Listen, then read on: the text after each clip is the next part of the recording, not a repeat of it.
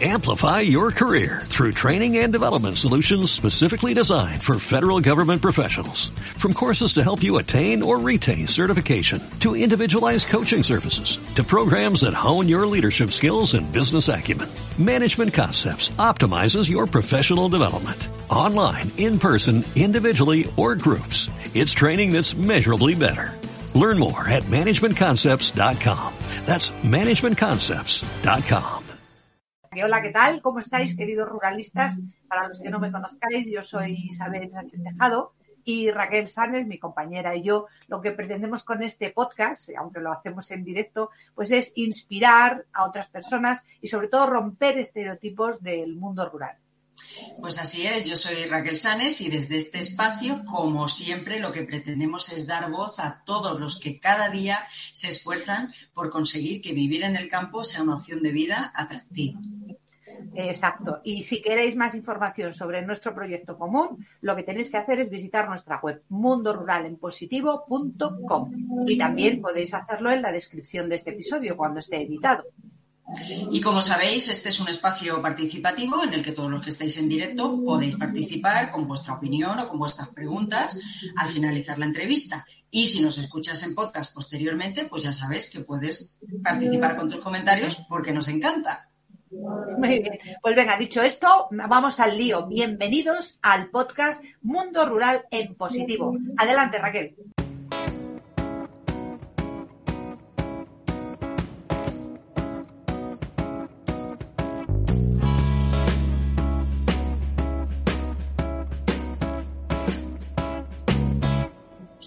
Pues muy buenas tardes. Hoy tenemos con nosotras a Ruth Polo, que estudió en la Escuela de Negocios Europea de Barcelona y también tiene formación en Social Media y Community Manager y experiencia como Visual Merchandiser.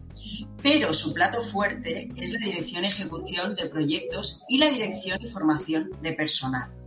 Actualmente gestiona dos establecimientos en el Pirineo aragonés el bistró Canguro Truchero, un restaurante o digamos una propuesta gastronómica muy peculiar que está prácticamente frente al envase de Pineta, en Bielsa. Y el hostal Marboré Coffee Gluten Free, desde donde está hoy precisamente, que está en el centro de la población de Bielsa esto está en la provincia de Huesca, en el Pirineo aragonés. Gracias a ella, estos establecimientos apuestan por unas prácticas ambientales excelentes. Su filosofía de trabajo forma parte, de manera inherente, de sus gestos cotidianos, porque, fijaos, calculan la huella hídrica para elaborar las recetas, practican el, desperdicio cero, lo que se llama el waste cero. Minimizan, reutilizan, compostan, reciclan. Compran en lo posible alimentos de proximidad, practican el ahorro energético y forman parte de Hostelería Acción contra el Hambre. La cocina de estos establecimientos está elaborada al 100% con producto fresco y de calidad. Uno de los dos establecimientos es totalmente sin gluten y el otro tiene opción con y sin gluten. Perdón. Tienen también la opción vegana y vegetariana, que es, la verdad, muy poco habitual en la zona del Pirineo ostense. Estos proyectos se podrían definir como sabores sin fronteras con alimentos de proximidad o como cocina con amor, fresca e intensa, una deliciosa opción en un entorno natural privilegiado. Muy bien, bienvenida Ruth. Qué interesante este planteamiento de negocio. ¿Algo que añadir a tu presentación de momento? No, no, eh, impecable. Te has contado todo, no te has dejado nada. O sea, muy súper bien. Bueno, esto, se lo debemos a Isabel, que siempre prepara todas estas presentaciones de manera impecable, desde luego. Bueno, Ruth, muchísimas gracias por estar aquí esta tarde con nosotras a compartir este rato. Y bueno, pues vamos a ello. Oye, cuéntanos un poco sobre ti y tu trayectoria en la, industria de la, de la alimentación y de la gastronomía. Pues mis a ver, realmente con la industria de la gastronomía he tenido pequeños contactos esporádicos desde, desde bien jovencita, porque siempre era como la alternativa a encontrar trabajo mientras estabas estudiando y era algo que simplemente hacías no, o, sea, no, o sea, no es que busca, no es que yo viera mi vocación ahí, sino eh, por la situación, por el destino, pues terminaba ahí. pero fue cuando yo me hice madre, eh, mi búsqueda de conciliar, cuando me, mm, o sea, me llevó, me llevó a esa situación. Al trasladarnos al Pirineo, a la zona rural, vinimos con tres niños, eh, aquí o sea, no hay servicios a la familia, no hay recursos de ocio, eh, pues era un problema lo del transporte público y una familia con dos vehículos en el cual mi, marido se lo llevaba para, para irse a trabajar a otra localidad. Yo me quedaba con los pequeños sin poder hacer nada, sin poder ir a ninguna parte e incluso no podía ir a trabajar. Entonces eh, vi la oportunidad de negocio de un establecimiento de hostelería y me presentó la solución a la conciliación. Y ahí descubrí que, no solo era una solución, sino que además me gustaba. Y vamos, eh, todo lo que he intentado empezar en mi vida ha sido intentar hacerlo bien, intentar superarte, eh, superar esos, obstáculos que te vas encontrando. Y cuando yo comencé con el, con el primer negocio, que fue el bistro, fue un poquito eso, eh, intentar hacer, hacer, las cositas mejor y descubrí que me gustaba y cada día pues intento eh, encontrar nuevas o sea, nuevos retos, eh, nuevas formaciones, para, nuevas inspiraciones también. Yo creo que eh, lo has dicho, te iba a preguntar precisamente eso. Buenas tardes, ¿qué tal, Ruth? Buenas tardes. Yo, creo que te iba a preguntar que qué te había inspirado, o sea, qué es lo que fue lo que te inspiró, pero claro que que lo has definido realmente, o sea, fue tu, tu necesidad de, de conciliación al final. Efectivamente. Pero ¿cuál es la historia que hay detrás de estos dos negocios? Cuéntanos un poco la historia, eh, porque esto les encanta a todo el mundo, o sea, saber cómo nace una cosa, cómo es el desarrollo y de, tú de quién eres y cómo fue esto y tal, o sea, estas cosas que, nos gustan a todos.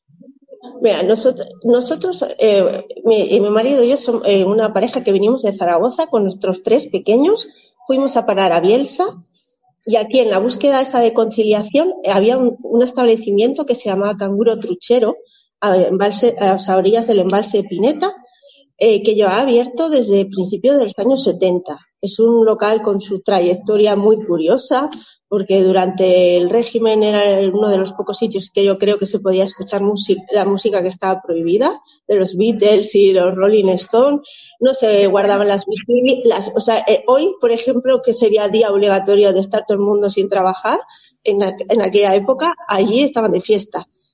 Entonces, se creó un renombre y, y, tenía un público que, permitió que un local al cual no, no había carretera para acceder, que la gente subía, subía a caballo o andando, porque no, a, fecha de hoy sigue estando ahí, porque después se construyó la carretera, porque no es un establecimiento que pensarás, es de carretera, no, perdone, señores, la carretera vino después. Primero estaba el establecimiento. La presa estaba también en aquel momento en construcción, el parador nacional, que está al, fondo del valle, incluso el túnel de, el túnel de Bielsa Aracnuet también está en construcción, con lo cual en la población de Bielsa había miles de personas trabajando en, en, todas esas, en todas esas obras, con lo cual os podéis imaginar la vidilla que podía tener esta localidad en aquel entonces. Oye, ¿y el nombre? ¿Por qué ese nombre? Porque me, llama muchísimo la atención. O sea, visto yo, tuve, yo tuve que investigar, ¿eh? pero fue a, personas que, que, que conocieron a la, a la, australiana, que fue la que abrió aquel establecimiento, que fue una, australiana, una australiana, y que hablaba un spanglish que debía ser la leche de gracioso, pues eligió canguro como el símbolo, como el símbolo de su país, porque es un animal que siempre va hacia adelante, que no, no sabe andar hacia atrás, y truchero por la gente de aquí, porque le regalaba truchas. todos los días le aparecían ahí con truchas mientras. Entonces, lo debió, así en plan una, una sobremesa graciosa de, pues lo voy a llamar canguro truchero, y ahí se quedó. se quedó el nombre. Es curioso. Y, cuando he estado leyendo precisamente para hacerte la entrevista, digo, pero ¿de dónde vendrá este nombre? Tenía ganas de preguntártelo, claro. Muchas gracias. Nada, nada. bueno, y ¿Y abristeis primero el, bistro, o sea, primero digamos que adquiristeis el bistro canguro y luego el Marboré Coffee o... Sí, sí, nosotros abrimos el bistro. Y pensará la gente, jo, pues conciliar con la hostelería, menudo disparate. Pues no, señores, se puede. Se puede haciendo, o sea, siendo coherente, teniendo unos, unos horarios coherentes. Coherentes con la familia y coherentes con la vida personal. Entonces, nosotros hicimos un horario que todo el mundo nos decía, qué horror, pero ¿cómo vas a trabajar con ese horario? Pues no, se puede, se puede, porque no es cuestión de estar horas y horas y horas de cara, o sea, con el establecimiento abierto, sino tú establecer qué horarios puedes ofrecer y ofrecer, o sea, tus servicios durante ese tiempo. Y, ya está. Y es lo que estuvimos haciendo durante mucho tiempo. O sea, hemos estado haciendo desde el 2013 o sea, que eh, se demuestra que, que, que, hay otra, otra forma y otros horarios de trabajar en la hostelería, porque si durante más de 10 años lo hemos podido hacer, lo siento, pero es posible.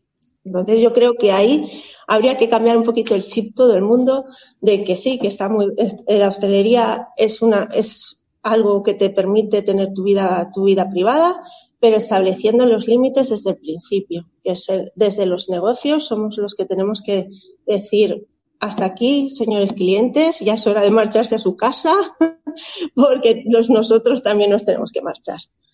Y después, dime. No, no, eh, te quería hacer un pequeño comentario ahora que estás diciendo esto de los horarios y de la conciliación y todo esto, porque por lo que he visto en, la web, Marbury Coffee, además también tenéis, eh, también ofrecéis alojamiento. Sí, es que es un, el, Marbury Coffee, es, eso ya ha sido así a raíz de otras necesidades, pero es, un, hotel de una estrella con, dos, con 12 habitaciones y además tenemos el restaurante. Cuando yo me embarqué en esto, era otro reto, era otra necesidad que yo tenía en mi vida, porque después de 10 años, bueno, de entonces 8, haciendo lo que estaba haciendo en el canguro, que me gustaba, eh, y nos gustaba innovar la carta, eh, nos apasionaba salir, o sea, viajar a, comer en sitios nuevos, descubrir nuevas gastronomías, nuevas recetas. O sea, nuestro día a día, eh, cuando teníamos tiempo libre, formaba parte de nuestra, de, lo que era, se había convertido en nuestra profesión, en la gastronomía. Pero ahí recibí un mazazo y descubrí que era celíaca. Y pues así de entrada podías pensar, Buah, pues no pasa nada. ¿Qué es lo que pensé yo? No pasa nada, soy celíaca, pues no pasa nada. A partir de ahora no, como, no como con gluten, sin problema. No.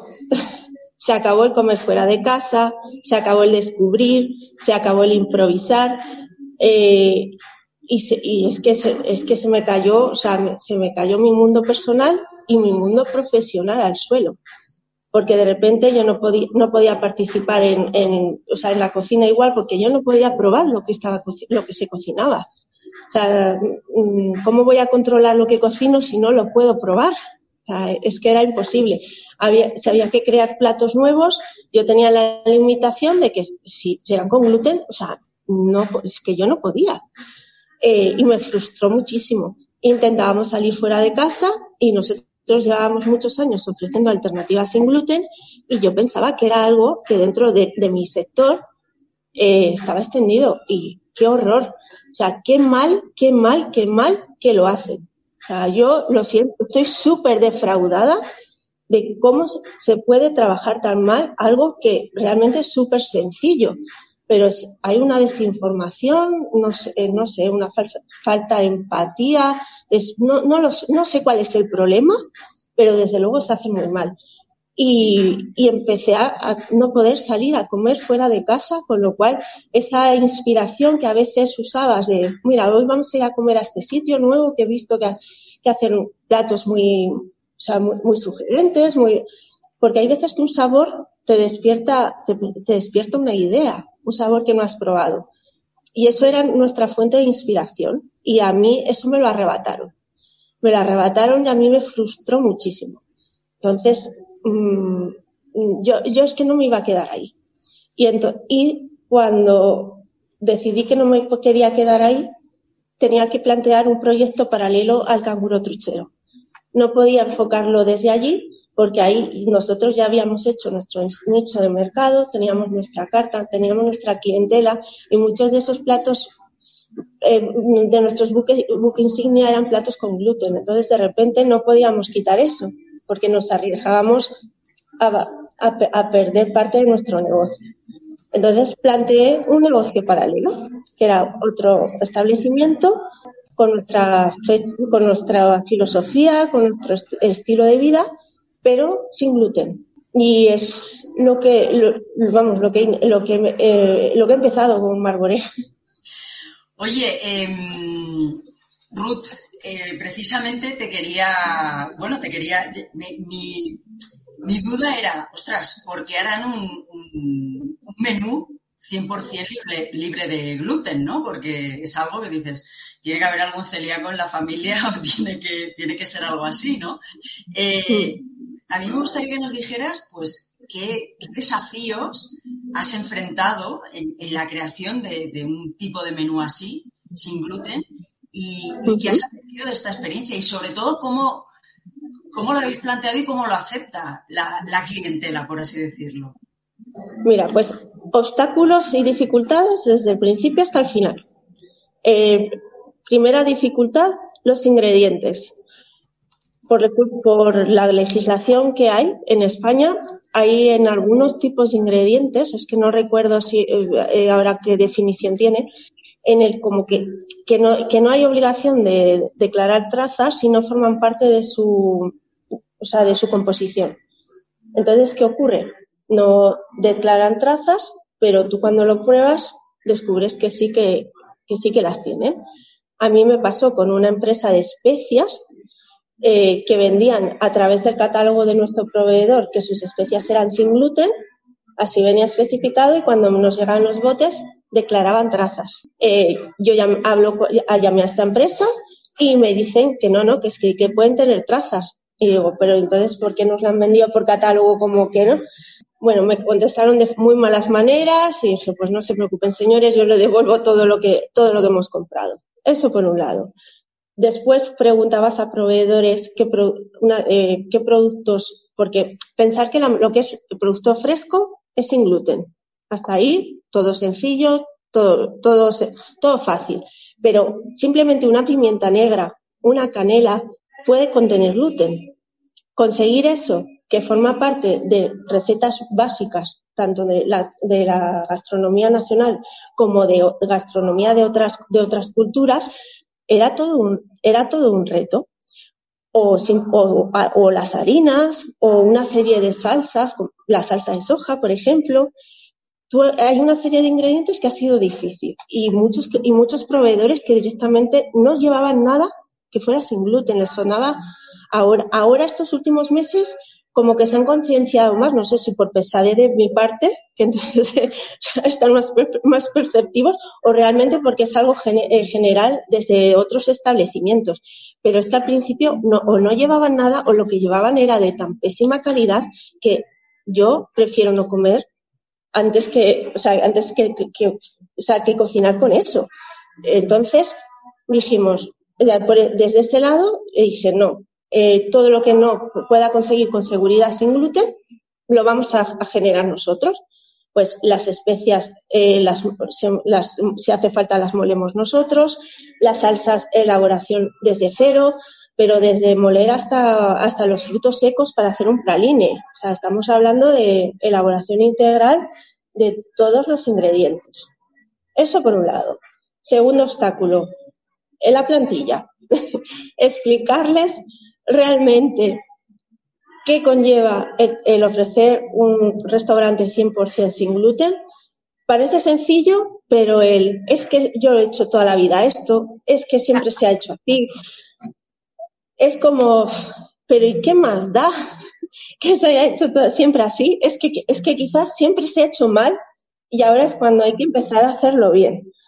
Bueno, pues ahí estamos con la lucha diaria, ya sea, cuando llevan unos días se lo empiezan a, tomar un poco ya broma, pero al principio se estresan muchísimo porque tengo que ir detrás como, vamos, como un sargento que acabas de tocar, que tienes que lavar las manos, pero no te das cuenta que, o sea, si salen a comer se tienen que cambiar de ropa porque si comen eh, algo con gluten no pueden, o sea, no, no, pueden después incorporarse al puesto de trabajo con la misma ropa con la que estaban eso parece así como un poco, un poco obsesivo, pero, pero es que yo les intento explicar de que es que yo estoy ofreciendo una experiencia segura para una persona celíaca. Entonces yo debo garantizar que eso es así. Bueno, y ahí, ahí, lo, ahí lo llevamos. Y tercer obstáculo, los clientes. El que es celíaco, esto es maravilloso, porque es que aquí hacemos todo, o sea, tocamos todos los palos, como quien dice, de la, de la cocina para que ellos lo puedan comer. Todo eso que yo no entiendo que en muchos, en muchos restaurantes yo no lo pueda comer, siendo que lo cocina, yo les se lo ofrezco aquí para que ellos lo, para que todos los celíacos que quieran puedan venir a comer esas recetas tailandesas, chinas, japonesas, eh, los cachopos, un montón, un montón de cosas que aquí se pueden comer eh, y no, o sea, y están ricas y están sabrosas y es un producto de calidad. ¿Qué ocurre? Que el cliente que no es celíaco, a lo mejor, por ejemplo, el pan de la hamburguesa le parece un poquito raro y dice, uy, vaya porquería de pan. Pues no, o sea, realmente es un pan muy rico, eh, pero muy rico para un celíaco que no puede comer el, pan de verdad, por decirlo de, alguna manera, o las croquetas, uy, qué croquetas más raras. Pues, pues no saben a croquetas y realmente es la, o sea, la mejor croqueta que se puede hacer sin estar el gluten por medio. Pero en cambio, si nos salimos de eso, de lo que es el pan o de lo que, o de lo que son unas croquetas, en el resto de las cosas no se nota la diferencia entre comer con gluten y comer sin gluten. Porque realmente en la mayoría de las recetas que, que, consumimos todos los días no hay gluten. O sea, en una ensalada, en una, en una carne a la, a la brasa, a la plancha, no hay gluten. ¿Por qué no? Cuando el resto de restaurantes no lo hacen es que no, o sea, a mí no lo entiendo. Pues ¿por no qué? Tienen, no, tienen los protocolos que tú tienes, por un lado, y entiendo que, es, que son protocolos que tienen. Eso es. Porque en, muchos de ellos tú ves la, su carta y dices, pero ¿y por qué no puedo comer si no hay posibilidad de que haya contaminación cruzada? Porque en sus platos no, no, lo, no lo llevan. Pues seguramente solamente sea por el pan que sirven en la mesa y que en el momento que lo cortan lo apoyan en cualquier sitio, no se lavan las manos, las migas salen disparadas por toda la, por toda la cocina y simplemente por un pan de mesa a muchos se nos veta el poder comer en un establecimiento. Entonces, el protocolo tan simple de sacar ese pan de la cocina y establecer bien claro cómo es la manipulación de ese pan solucionaría mucho este, este problema. Es que yo no me veo a una persona después manipular marisco, andar tocándolo todo por una cocina. O sea, me parecería, me parecería un disparate. Pues yo creo que con otro habría que mentalizarse que es el mismo, el mismo proceso. Me parece fantástico, pero claro, efectivamente tú estás muy mentalizada y muy, y muy sensibilizada con eso. Y quizá el problema es ese, que es que en otros sitios no están nada sensibilizados con, con el tema de, de, los, de los celíacos y con, con su problema. O sea que, que bueno, pues agradecidos los celíacos porque tengas esa, esa, ese protocolo tan, bien interiorizado en tu, en tu proceso de trabajo. Ahora te, te, voy a cambiar un poco el tercio y vamos a hablar, bueno, no mucho, pero eh, vamos a hablar de sostenibilidad, que obviamente es un valor fundamental en tus establecimientos, según hemos visto en la, en la presentación. ¿Cómo integras la sostenibilidad en tu enfoque empresarial y cuáles son las prácticas medioambientales que sigues desde estos eh, establecimientos. Vale. La, sostenibilidad no es una cosa que, yo me haya impuesto a mí misma, sino que formaba un poco parte de mi, como de mi ADN. O sea, desde siempre eh, he tenido, no sé si llamarlo hábito o sensibilidad respecto a determinados temas y en el momento que yo he estado en el lado empresarial he visto la, la, la, huella que genera el negocio y he dicho que eso había que cambiarlo porque ves el volumen de basuras que, que, que produces y, y te planteas realmente es necesario llegar a generar tanta basura entonces eh, a base de pensar a base de pensar pues partiendo desde lo fácil que es el ahorro energético, o sea, eso como a todo el mundo le toca el bolsillo, yo creo que es la primera, el primer patrón que hacen de sostenibilidad todos los negocios. Bueno, vamos a gastar menos porque claro, así pago menos. Pero es que hay que llegar más, hay que llegar más allá. Por ejemplo, con el tema de, de los envases. Yo he hablado con todos y cada uno de nuestros proveedores para ver si había posibilidad de reducir envases. A mí me traían fruta en una bandeja de por España envuelta en un fil para traerme unos plátanos que ya llevan su corteza natural de protección. Pues he llamado no una, sino más veces para decir, por favor, mi verdura la pueden traer toda en una caja. No hace falta que vaya envasada por separado, que yo sé distinguir un limón de una naranja. Ah, no, no, no, no es necesario, esto no es necesario y no pasa nada porque se toquen. O sea, no, no, no Sí, ya. Pues, no, es que es, normativa sanitaria. Eh, sí, señores, pero ¿y la normativa respecto al envasado? O sea, sobre eh, respecto a, los envases innecesarios, esa normativa también existe. Habrá que encontrar el equilibrio entre ambas. Entonces, después de mucho pensar, pues hubo, o sea, adaptamos nuestra forma de pedir los, de hacer los pedidos para evitar que los proveedores hicieran ese abuso de envases. Eso por un lado. Por otro, por ejemplo, con el tema de la carne.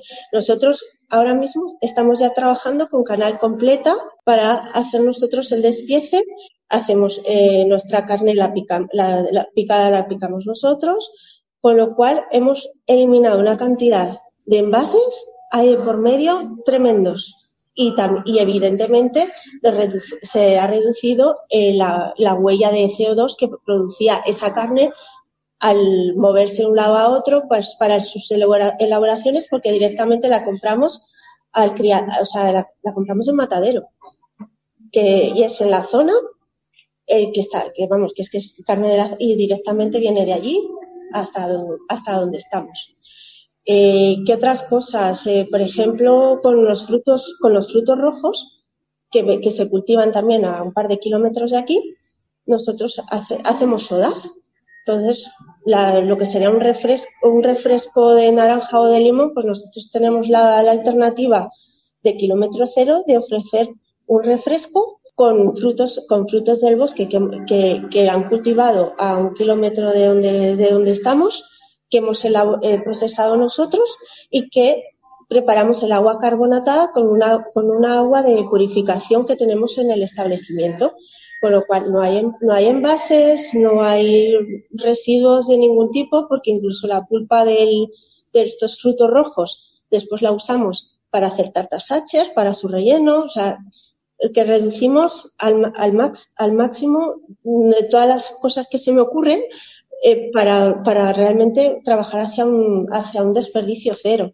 Eh, los envases de todas aquellas cosas que nos vemos obligados a comprar en envases, estos envases se lavan y después los usamos para eh, cuando la gente no se acaba todos para sus obras, pues usamos esos envases para, para que se puedan llevar a, que, a, casa, pues eso de que no se han podido comer en nuestro, en nuestro establecimiento. Y después también nosotros mismos, para, o bien para congelación o cosas así, de raciones pequeñitas, también usamos los envases aptos, evidentemente, porque hay que saber qué envase sirve para cada cosa pero también para intentar reducir, reducir nuestra, nuestra, nuestra huella.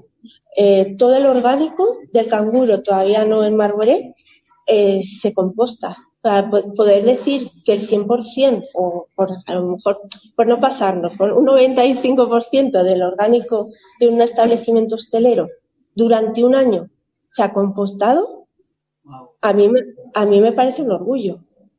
Mm, porque vamos, hicimos nuestros cálculos de, qué es lo que generábamos. Eh, yo pensaba que generábamos poco y me, yo me alarmé. Dije, uff, no, por favor, esto no puede ser. Y durante, y puedo decir que hemos tenido ya un ciclo, un año, natural en el que todo nuestro desperdicio se, ha compostado. Mm, no, eh, no usamos envases, o eh, ningún tipo de bebida que vaya envasada en plástico, únicamente se trabaja con, con cristal, a ser posible retornable y si no, pues evidentemente ese envase después va a los, a los contenedores verdes.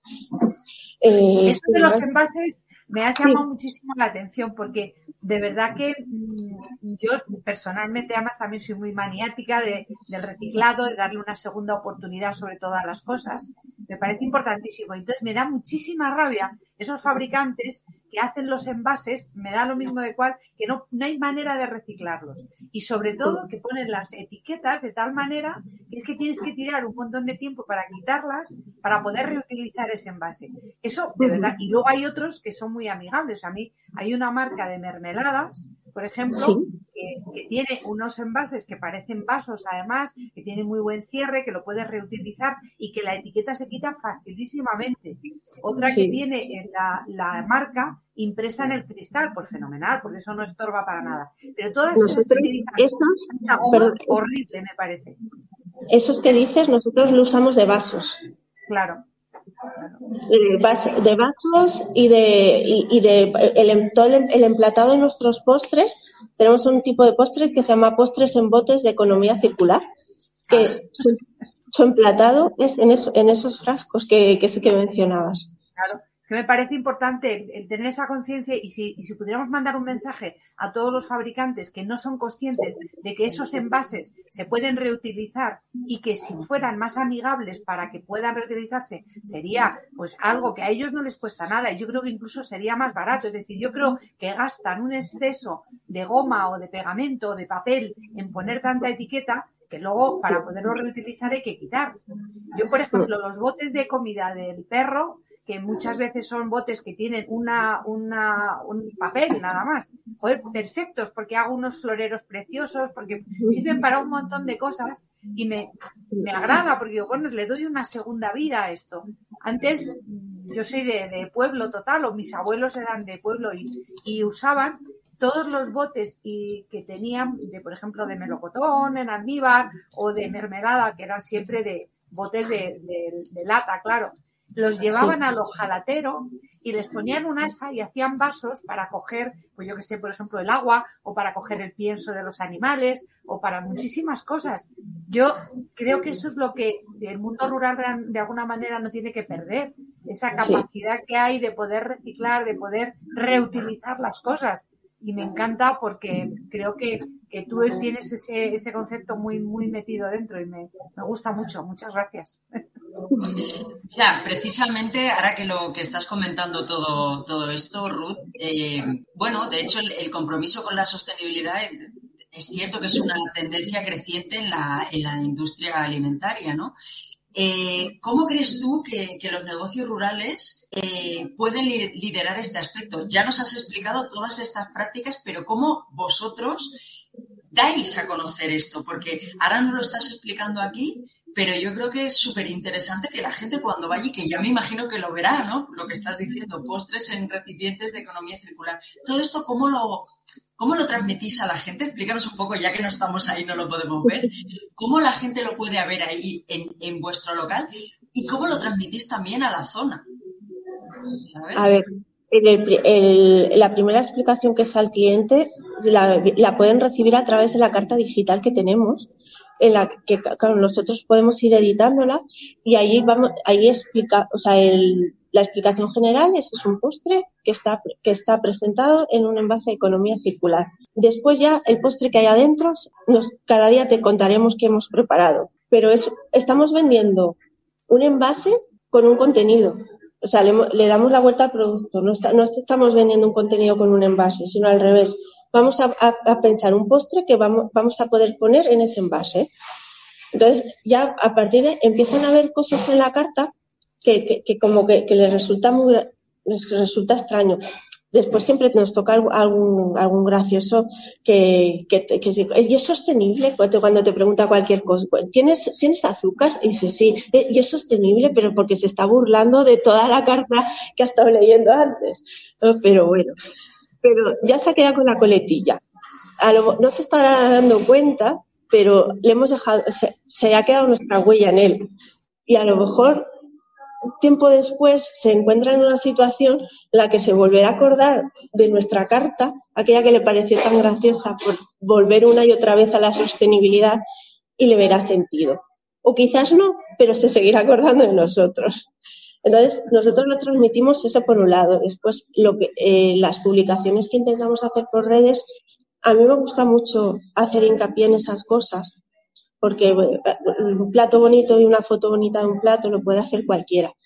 Pero el valor añadido que yo le puedo dar al contenido de esa foto, a lo mejor no lo puede hacer otro, porque yo puedo decir que mis frutos rojos eh, se cultivan a escasos 800 metros de donde estamos hablando y que no han hecho, o sea, no han tenido huella de carbono ninguna porque el que, el que lo cultiva me los trae cuando viene a traer a sus niños al cole. O sea, no ha habido necesidad de transporte de ningún tipo y a mí me llega en una, bolsa, en una bolsa de plástico, esto el plástico que, es, que ese fruto rojo va a generar y a partir de ahí nosotros lo elaboramos. Lo elaboramos o bien para las salsas para, para carne, para nuestras eh, bebidas fermentadas de frutos, eh, para, para cualquier otro postre.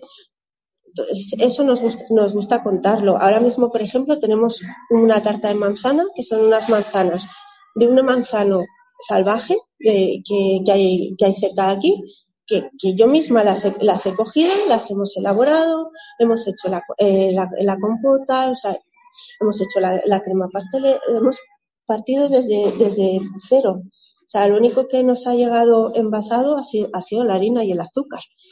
Todo lo demás lo, lo hemos elaborado producto de allí. Oye, nos estás poniendo los dientes largos, así que con tanta comida y tanta explicación.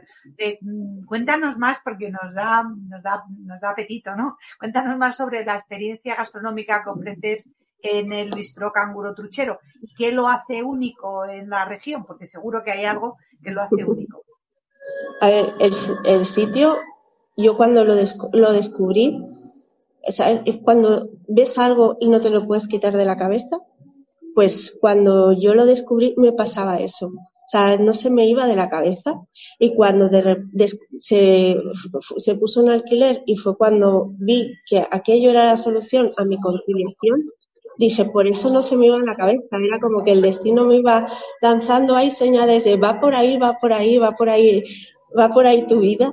Y, y es, es que es, es, es, que es muy, bon, es muy bonito. A lo mejor otro lo ve y dice, vaya cutrería de sitio. Porque es una antigua borda de, de, montaña en las que se guardaban las, vacas. Lo único que lo convirtieron en bar. Pero, o sea, las paredes de piedra siguen estando, eh, la puerta, el tamaño y dimensiones que tenía sigue estando. De hecho, la puerta de madera sigue estando. La sombra, tenemos una sombra natural de cerezos y moreras, de moreras blancas, que es que hay, quedan ya poquísimas, digo, pues, pues tenemos dos moreras enormes y cuatro cerezos eh, salvajes también, eso sí, hecho es. Y tenemos un fondo, un, un fondo de paisaje tremendo, ya veis las montañas, después el embalse, mm, es que después ya en lo que hicieras dentro lo podías hacer mejor o peor. Pero el escenario. Es idílico. es idílico. Ahora, Isabel nos ha, nos ha enseñado la, la foto, pero yo he estado mirando hace un rato también, en, además en Google Maps hay un montón de fotos y he dicho, wow, qué sitio, o sea, es, es, alucinante. se vuelve loca, o sea, las, las, las mismas fotos yo creo que las hace una y, y, mil veces cada cliente que viene. O sea, les, les, llaman los mismos rincones, los mismos encuadres y se llevan su, álbum de fotos, que, que, es el que le ha, hecho, le, ha hecho ir porque le ha gustado, pero se lo llevan después personalizado con, con ellos mismos. Pero después la, la oferta gastronómica que, que empezamos allí era algo súper diferente a lo que había en ese momento en la zona. eso, te, eso te quería preguntar, Ruth, eso te quería preguntar precisamente ahora mismo. Y además de ser un lugar idílico, que nos dieses algún ejemplo específico de esas recetas frescas e inolvidables que nos han contado que se sirven ahí en el bistró Canguro Truchero. Cuéntanos un poco esto. Mira, eh, hacemos guiños un poquito a lo que sería la, gastronomía mm, de la zona, porque tenemos un plato de migas que es que la gente se vuelve locos, eh, porque están buenísimas, eh, pero también es porque es un plato enorme, O sea, nosotros muchos platos incentivamos a que sean experiencias en las que haya que compartir. No queremos que sea una experiencia individualizada de cada uno con su plato, mi, mi tesoro, sino que sea algo de que, que, se fluya la energía en, es, en, esa mesa. Entonces, por ejemplo, hay platos como las migas que están que los proponemos como una experiencia para compartir.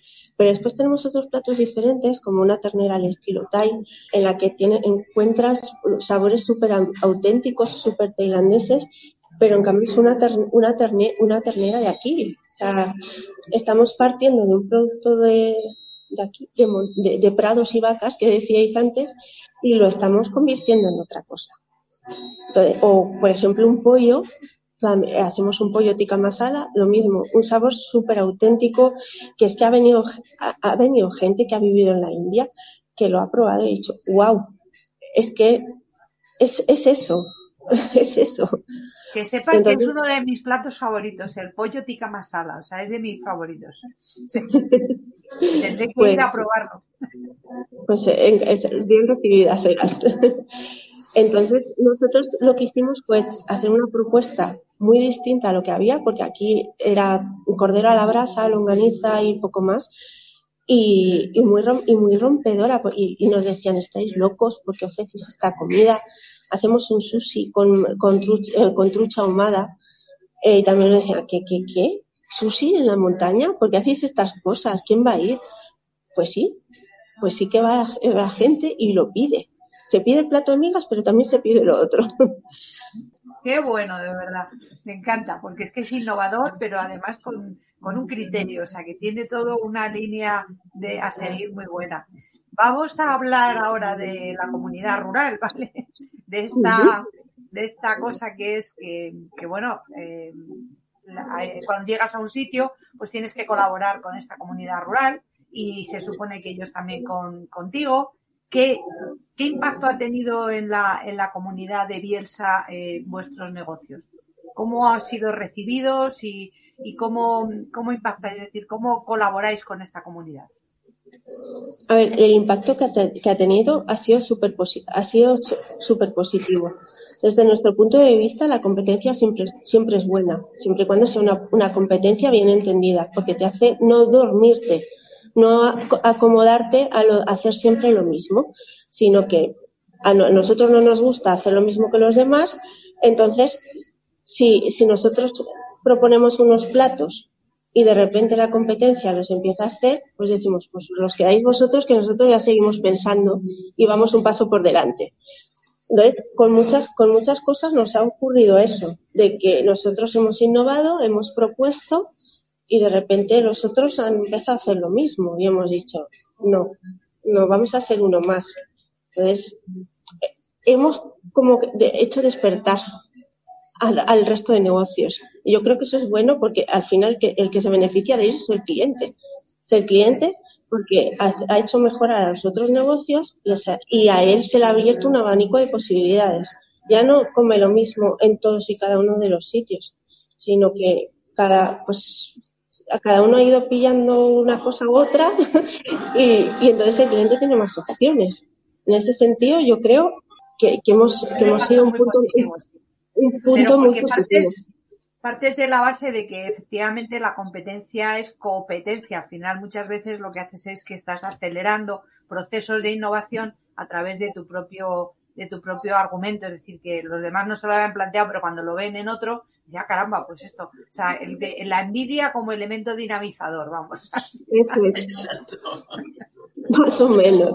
Pero, pero yo creo que, que, que no, no, sé si es una cuestión de conformismo o de, o de ca, falta de capacidad inventiva, porque igual que a mí se me ha ocurrido, se les podría haber ocurrido a ellos, pero hasta que no lo han visto en nuestra carta plasmado, no se les ha ocurrido. Veces, yo creo que estas cosas son un poco, cada personalidad de cada uno influye muchísimo. Segundo, pues todo lo que hayas vivido, es decir, tus vivencias personales, si has viajado y has tenido otras experiencias culinarias, obviamente tienes muchos más inputs y más posibilidades de crear que si no. si estás ahí encerrado. Y tercero, luego ya tu, tu propia personalidad de, de, tu necesidad de estar creando todo el rato, porque también puedes ser conformista y decir, no, con lo que a mí me funciona muy bien esto, pues ya está. Veo que no eres el caso, pues lógicamente tienes siempre la inquietud de hacer cosas nuevas y me parece fantástico. O sea que enhorabuena. Oye, oye Ruth, eh, vamos a hablar también de, de la parte de, de desafíos porque sabemos que los negocios rurales pues a menudo se enfrentan a, a, desafíos que son, que son únicos, ¿no? ¿Qué obstáculos habéis tenido que superar en, en vuestro viaje empresarial en el mundo rural? En, realmente con el canguro ha sido una carrera de fondo. Eh, como era lo que nosotros necesitábamos a nivel familiar, mmm, nos daba igual. Nosotros tirábamos para adelante, cada día intentábamos hacerlo mejor que el anterior e intentábamos estar muy, muy perceptivos a lo que a lo que nos decía el cliente para que el negocio fuera evolucionando. O sea, o sea que intentábamos que, eh, recibir esa información válida que te, que te, sirve para mejorar o para, o para cambiar cosas. Entonces, eh, con el canguro ha sido, ha sido todo súper super rodado porque conforme iban creciendo nuestros hijos, iba creciendo el nivel de, el nivel de negocio. O que ellos iban necesitando menos tiempo de nosotros y de repente nuestro, nuestro negocio necesitaba más porque iba creciendo. Entonces ha sido muy, ha sido muy fácil. No, no puedo decir, no puedo decir otra cosa. Lo más duro de todo esto quizás ha sido la pandemia. O sea, eso fue de, demoledor. No, no tiene, no tiene otro nombre. Eh, porque nos, nos confinaron un sábado. Yo el viernes de antes había estado, estaba haciendo las compras para, porque nosotros en, por esto de lo de la conciliación, fuera de lo que son temporadas altas, solamente trabajamos fines de semana. Entonces, durante el resto de la semana estábamos disponibles para nuestros hijos si tenían que ir a tal sitio, llevarlos, traerlos tal y cual. Entonces, trabajamos el fin de semana, que era cuando ellos estaban en casa, que tenían que estudiar o tenían que hacer sus tareas, y nosotros estábamos trabajando pues yo había hecho un viernes la compra para abrir el, sábado y no, ya no pudimos abrir. Nos encontramos con, pues, con todo ese género fresco, porque recordar que trabajamos solo con producto fresco, preparado para vender y que no podíamos, que no podíamos abrir. Eh, nuestra fuente de ingresos familiar se pasó de aquí a aquí, porque nuestros gastos se, seguían siendo los mismos. Había facturas de, de semanas anteriores de proveedores que, que siguieron cayendo durante dos o tres meses, porque evidentemente o sea, el producto no lo habían servido, aquello había que cobrar, había que seguir pagando un montón de cosas y nuestros ingresos se cortaron, se cortaron de golpe.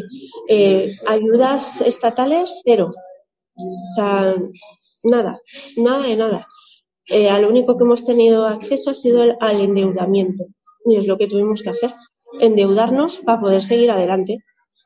Y un poco, en, yo creo que hay también, entre que se me juntó el tema de lo de la celiaquía y ese nivel de endeudamiento que nos obligó la pandemia, de ahí surgió el, Mar, el, Marbury, el Marbury Coffee para como intentar aumentar nuestras fuentes de ingresos, diversificar, diversificando, aunque fuera dentro del mismo sector.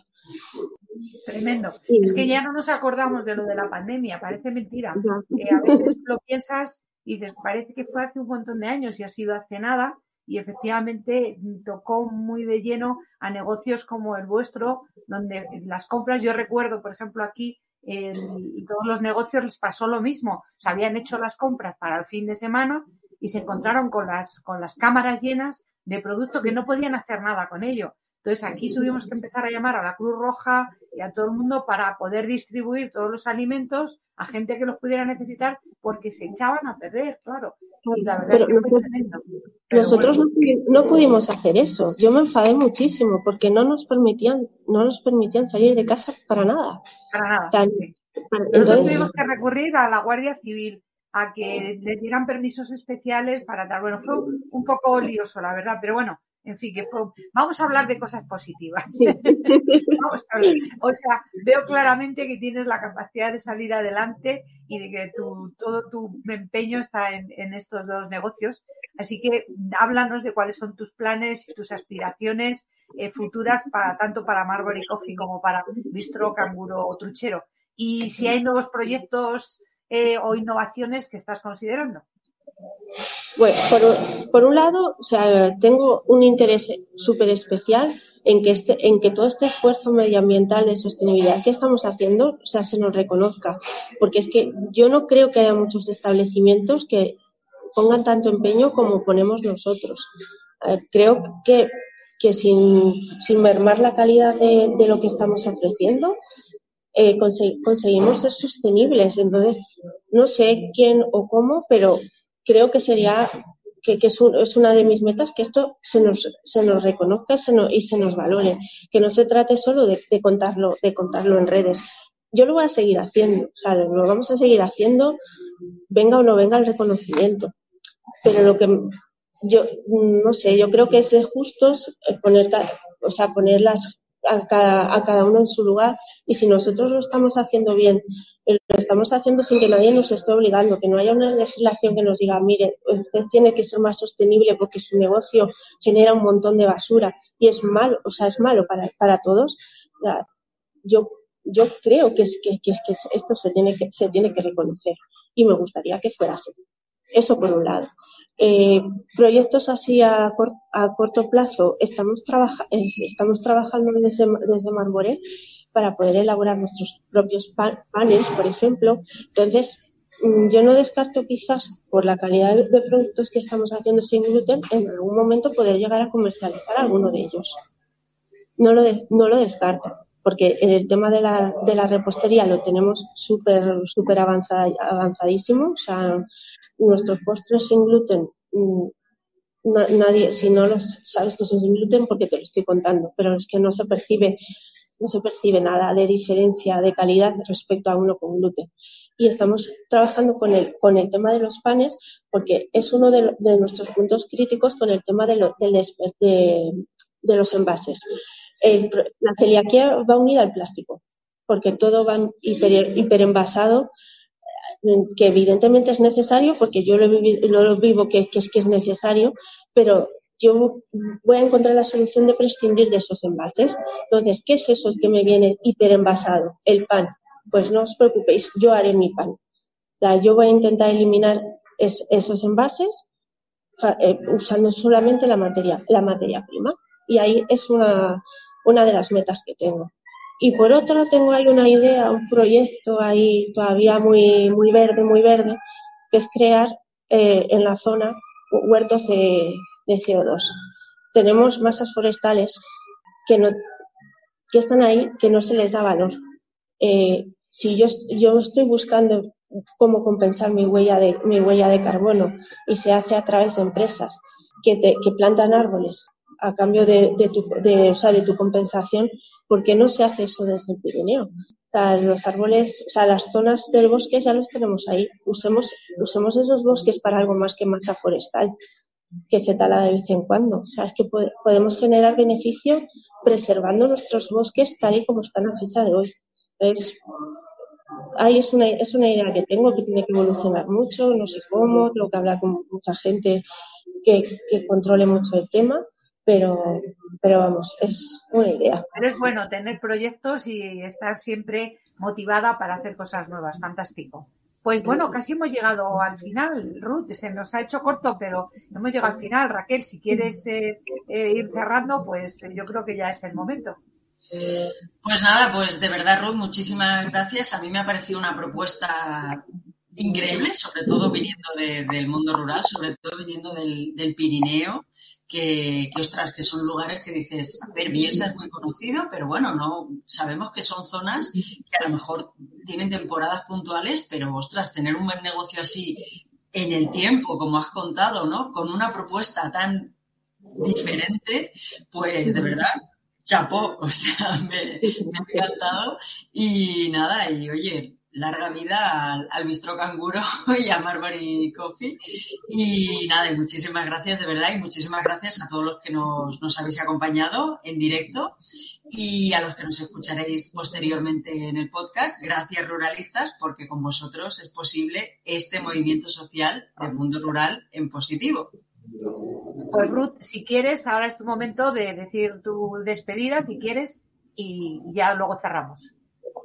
Pues os doy la gracia, eh, las gracias por la oportunidad que me, habéis brindado de, hablar de, nuestro proyecto, de esas cosas que hacemos en el backstage que no siempre se ven, pero que yo creo que aportan un valor al, al negocio eh, que, no tiene, que no tiene precio. Independientemente de, de, todo lo demás, nosotros vamos a seguir trabajando en esa línea y solo esperamos que, pues que a nuestros clientes les, les guste lo que les ofrecemos.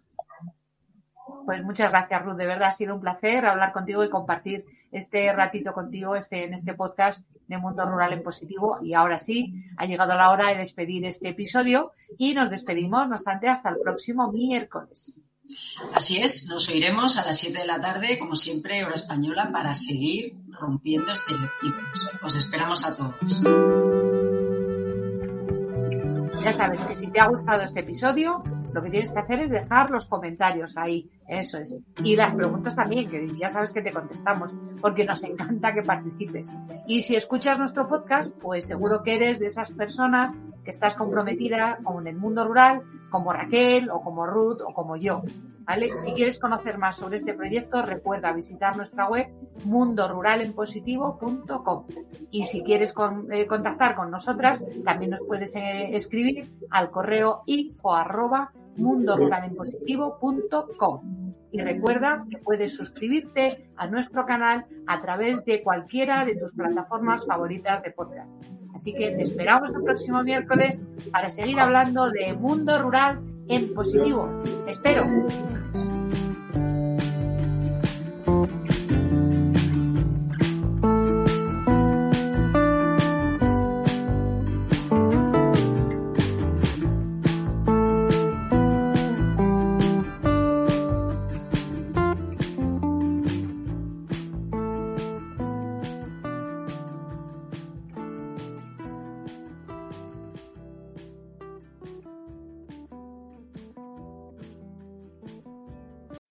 Amplify your career through training and development solutions specifically designed for federal government professionals. From courses to help you attain or retain certification, to individualized coaching services, to programs that hone your leadership skills and business acumen, Management Concepts optimizes your professional development. Online, in person, individually, or groups. It's training that's measurably better. Learn more at managementconcepts.com. That's managementconcepts.com.